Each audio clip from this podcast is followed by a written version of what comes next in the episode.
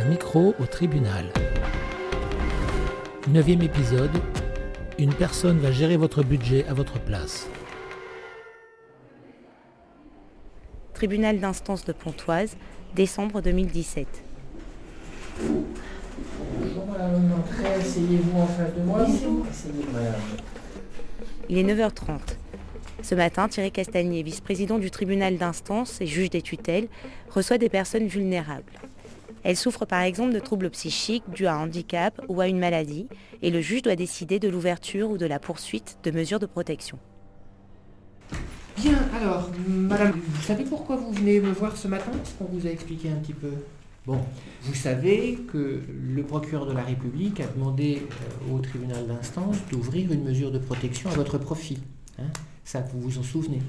Vous vous souvenez avoir rencontré un psychiatre qui vous a posé un petit peu des questions sur votre vie, sur votre parcours? Non. Alors, ce, médecin a déposé un certificat médical euh, duquel il résulte que selon lui, euh, vous avez besoin d'être euh, assisté dans les actes de la vie civile et il préconise une mesure de curatelle. Pour faire simple, il dit que vous n'êtes pas en mesure de vous débrouiller tout seul et vous avez besoin d'aide. D'accord Depuis euh, le décès de mon conjoint. D'accord. Alors aujourd'hui, qu'est-ce que vous en pensez? On vous a un petit peu expliqué. Alors c'est pas une tutelle qui est proposée, c'est une curatelle renforcée? C'est un petit peu différent parce que la curatelle renforcée, c'est une mesure d'assistance. C'est-à-dire que la personne qui vous aide, qui s'appelle un curateur et pas un tuteur, elle ne prend pas les décisions à votre place, elle les prend avec vous.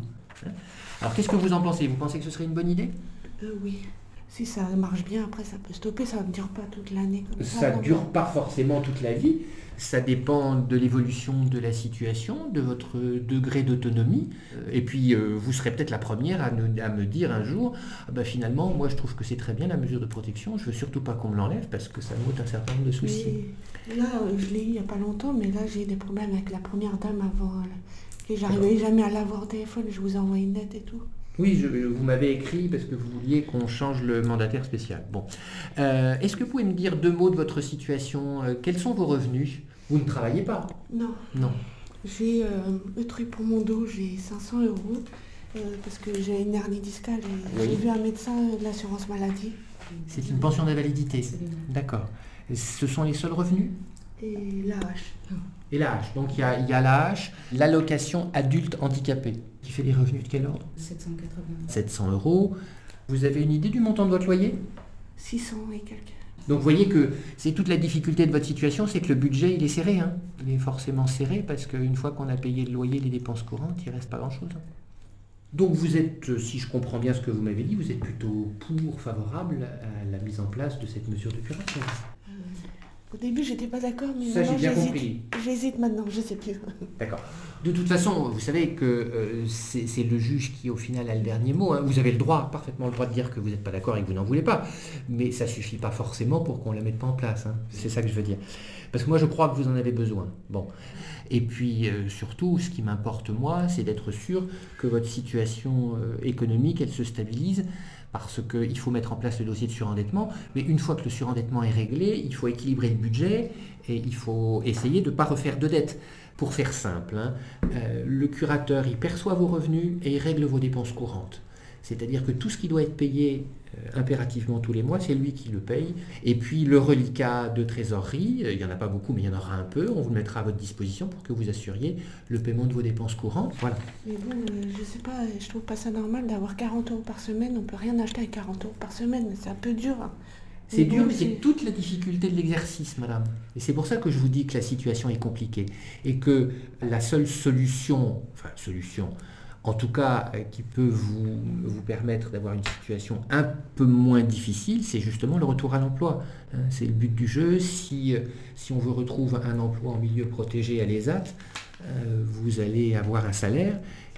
Bon, je travaillais dans un ESAT, mais ils m'ont mis dehors parce que j'ai une hernie discale, je pouvais pas porter les mains, je faisais du ménage, je faisais tout ça et ça allait pas. Ça allait eh ben, pas. il faut essayer de vous trouver Un un, poste adapté à mon dos. ouais. Absolument, un emploi qui soit, qui Ah soit oui. adapté à votre situation médicale.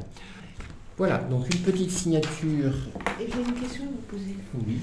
Avant, j'étais sous un juge, euh, parce que mon, mon père m'a fait des attouchements quand j'étais petite, et après Mhm. j'étais placée sous euh, famille d'accueil. Mhm. Et j'ai jamais porté plainte à ce qu'il m'a fait mon père et tout. Et ça Mhm. reste marqué, voilà. Vous avez, vous avez quel âge? 6 ans. Non, non, mais là, aujourd'hui, vous avez quel âge? 34. Je ne veux pas parler de choses que je ne connais pas puisque je ne connais rien à votre affaire, mais en tout cas, vous pouvez parfaitement en parler à votre curateur et voir s'il est nécessaire de prendre l'avis d'un avocat notamment pour voir euh, s'il y a des choses à faire. On a commencé à aborder le sujet. Donc ça a déjà été verbalisé. Ouais. Absolument. Ok. Mais il faut vous en parliez, hein, surtout si ça vous stresse. hein. Voilà. C'est tout pour aujourd'hui. D'accord. Au revoir, madame. Merci. au revoir.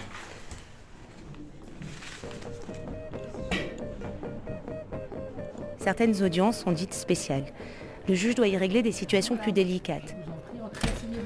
Il vérifie par exemple que les décisions prises par le tuteur ou le curateur le sont bien dans l'intérêt de la personne protégée.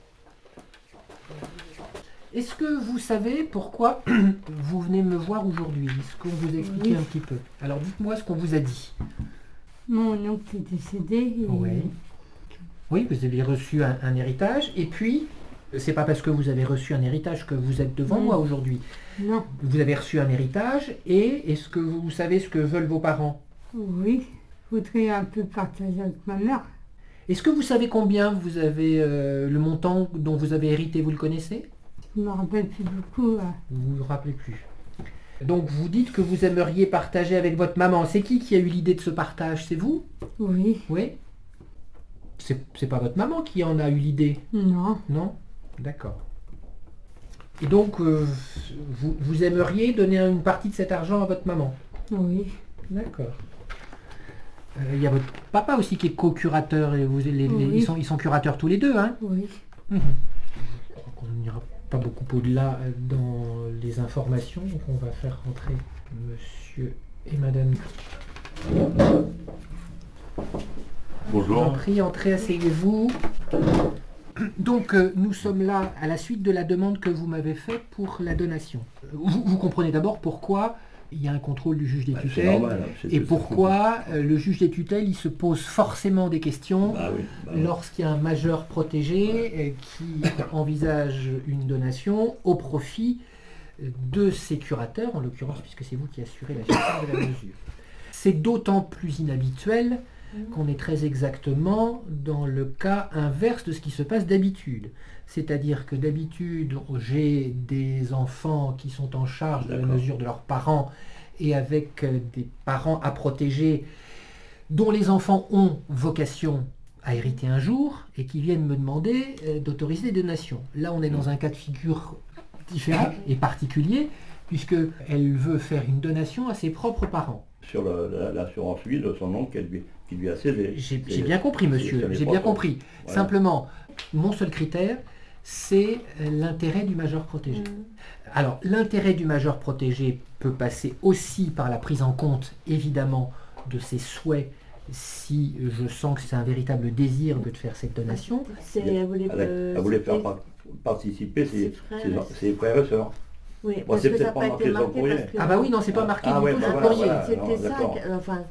Parce que de toute façon, si jamais ça se fait, le virement sera fait sur mon compte à moi, et moi je vais faire le C'était virement ça, sur les le comptes aux enfants. Non, non, ça ne se passera pas comme ça. Ah. Moi, j'ai besoin Ah bon, de bon. savoir euh, quelle est la demande exacte, donation euh, au profit de qui et de quel montant. Ah oui, bah Parce que pour l'instant, euh, ce que vous me dites ne correspond pas à la Bah oui, demande que j'ai bah sous les yeux. Bon. Ah, Par ailleurs, moi, il me manque un élément fondamental qui est euh, que je ne connais pas le montant de l'assurance vie dont a hérité votre fille. Bah, c'est sûr. Bah non. c'est sûr. Bah, 27 000 euros, ils y sont dans son dossier. J'ai l'impression que ça va poser trop de problèmes. On, va, on va laisser tomber tout, on va y laisser, on met une croix Ah, dessus. moi, je, Ah, moi. monsieur, pour être tout à fait honnête, moi je suis plus à l'aise si cette donation ne se fait pas, parce que euh, le jour où ne- vous, vous ne serez plus là, il faudra bien Oui, que bah, quelqu'un bah, assure sûr, la prise en charge financière. Et l'argent dont elle a hérité, elle en aura peut-être besoin un jour.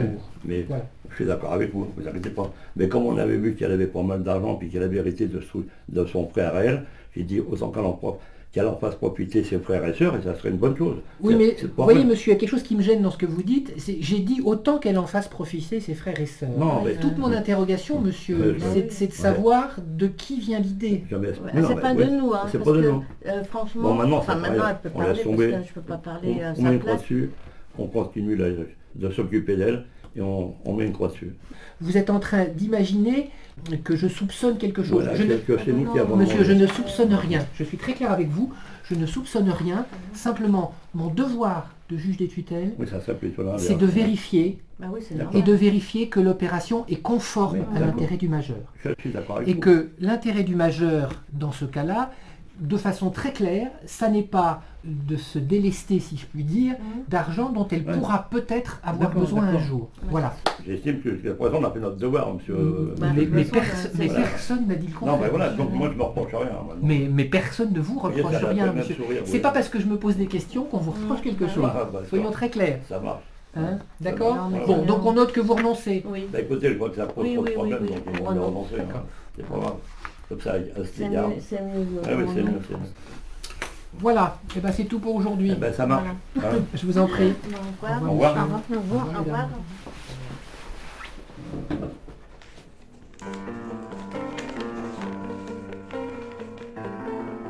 Parfois, ce sont les personnes atteintes de troubles qui font elles-mêmes la demande d'une mise sous protection. Bonjour madame, je vous en prie, entrez, asseyez-vous. Bonjour monsieur. Bien, euh, donc madame, est-ce que vous savez pourquoi vous venez me voir ce matin Oui, oui. D'accord. Euh, C'est une protection pour moi, Mhm. déjà. J'ai été saisi par le procureur de la République d'une demande d'ouverture de mesures de protection euh, vous concernant. Dans le cadre de cette euh, demande, vous avez été examiné par un médecin. Vous vous souvenez de l'entretien que vous avez eu avec le médecin? Oui. Alors, qui, euh, pour faire simple, hein, qui fait état d'une psychose maniaco-dépressive qui dure depuis un certain temps, Oui. hein, c'est pas, c'est pas une nouveauté pour vous, qui au moment où il vous a vu avait nécessité une hospitalisation de 5 mois, hein, et euh, surtout qui évoque dans son certificat le fait que euh, cette pathologie est à l'origine de dépenses compulsives et de demandes de crédit qui vous ont probablement mis dans la difficulté financière. hein. Et ça continue.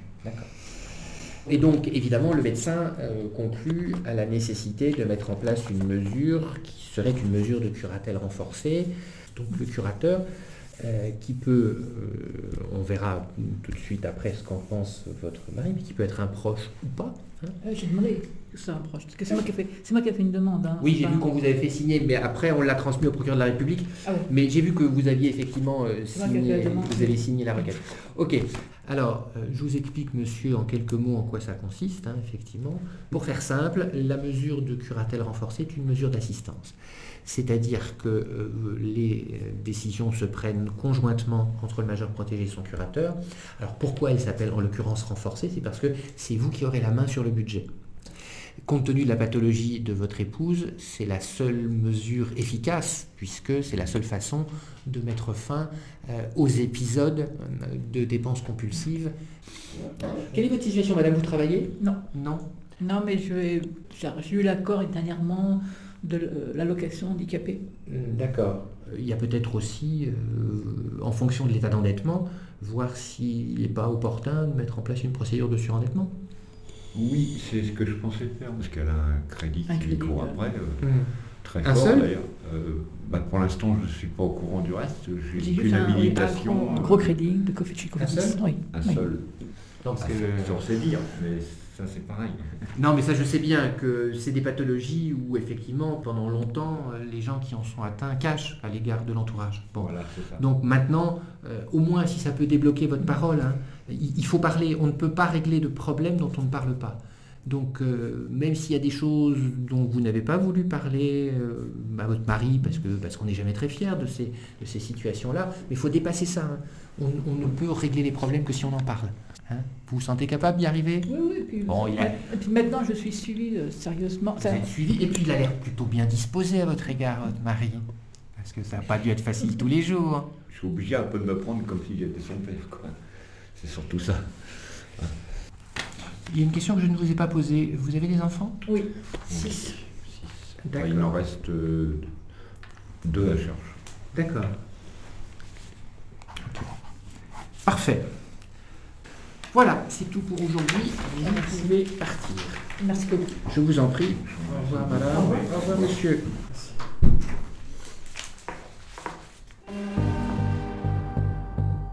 Les podcasts de Mediapart.